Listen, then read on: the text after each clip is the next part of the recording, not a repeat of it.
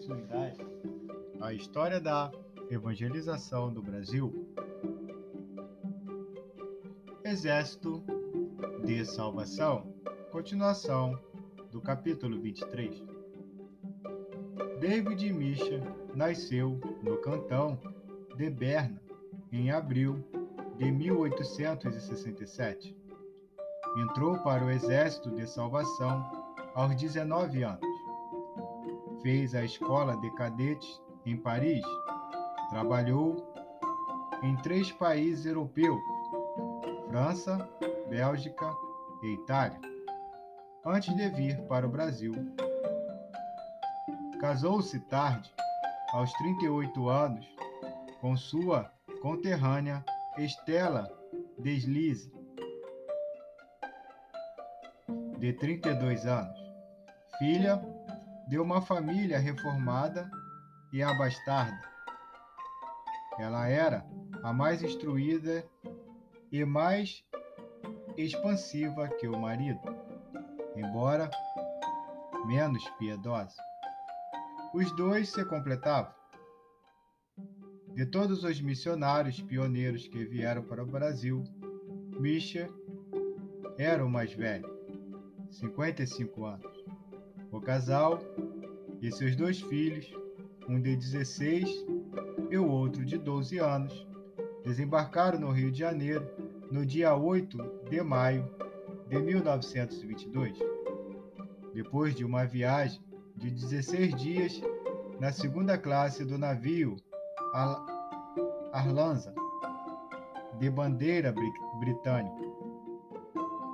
No entanto, no mesmo navio viajavam o cônsul do Brasil em Genebra e o senador Félix Pacheco, diretor do Jornal do Comércio e futuro ministro das Relações Exteriores.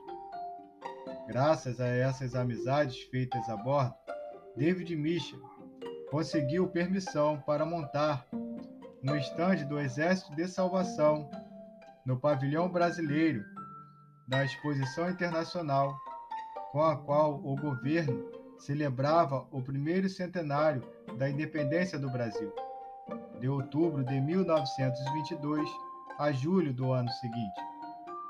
Nesse período, foram distribuídos 4 mil folhetos sobre a organização fundada por William Bowles 57 anos antes. Nove meses foram suficientes para Misha fazer um retrato do Brasil, que dizia: O país é imenso e o seu solo muito produtivo. O café, o algodão e o cacau produzem aí em abundância, assim como todo tipo de cereais e frutas. O interior é rico em minas de ferro e de cobre, etc. Porém, apesar dessa fertilidade e fazendo exceção das classes favorecidas, é em geral um povo triste e infeliz. A ignorância, a doença e o pecado causam terríveis prejuízos. Mas muitos deles almejam a fortuna a fim de aparecer. Para alcançá-la, os escrúpulos não os tolhem a maior parte não usa da verdade, engana, se apondera daquilo que não lhe pertence e perde a honra e consciência para satisfazer sua sede de riquezas. A empregada ludibria a sua patroa e o empregado o seu chefe. O homem de negócio sonega o fisco e o comerciante a alfândega. Entretanto, o brasileiro possui também as suas qualidades. É muito hospitaleiro, amável e generoso. A embriaguez é desconhecida. Infelizmente, a instrução é muito pouco disseminada. Segundo uma estatística publicada em fevereiro de 1922 no Jornal do Rio, o país verifica-se que 80% da população não sabe ler nem escrever. Por falta de conhecimento, o povo é vítima de doenças que, em sua maioria, poderiam ser evitadas. Se, por um lado, a febre amarela e a lepra estão em vias de regressão e desaparecimento, por outro, a tuberculose, a sífilis e as paralisias intestinais incendem em grande escala.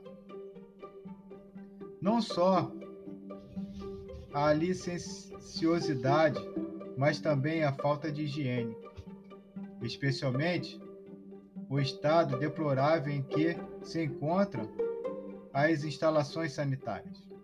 Contribui para um pior estado de coisas. Enfim, a paixão do jogo a dinheiro, o jogo do bicho, se pratica em todas as classes da sociedade. O resultado é que muitos se endividam. Aqueles mesmo que esperavam enriquecer-se rapidamente sem trabalhar.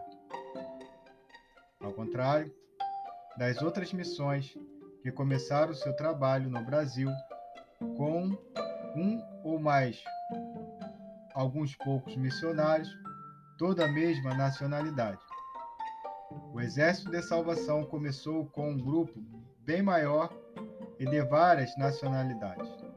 Logo depois, dos suíços David e Stella Mich, foram chegando outros oficiais suecos, ingleses, dinamarqueses, alemães, noruegueses, canadenses, australianos, neozelandenses, norte-americanos, japoneses e até chilenos e argentinos. O casal Mich permaneceu pouco tempo no Brasil, de maio de 1922 a agosto de 1928. David tinha 61 anos quando se retirou para a Suíça, por questões de saúde. Voltava satisfeito com a implantação do Exército de Salvação no país, mas triste e preocupado com as muitas decisões por Cristo que se mostraram posteriormente espúrias. Aposentou-se no ano seguinte e foi promovido à glória. No jargão salvacionista, né, aos 71 anos. Uma das histórias mais tocantes envolvendo o Exército de Salvação brasileiro aconteceu na capital de São Paulo, em 1936, oito anos depois da partida do missionário pioneiro. Amanhã veremos uma dessas histórias emocionantes sobre o Exército de Salvação. Te espero lá.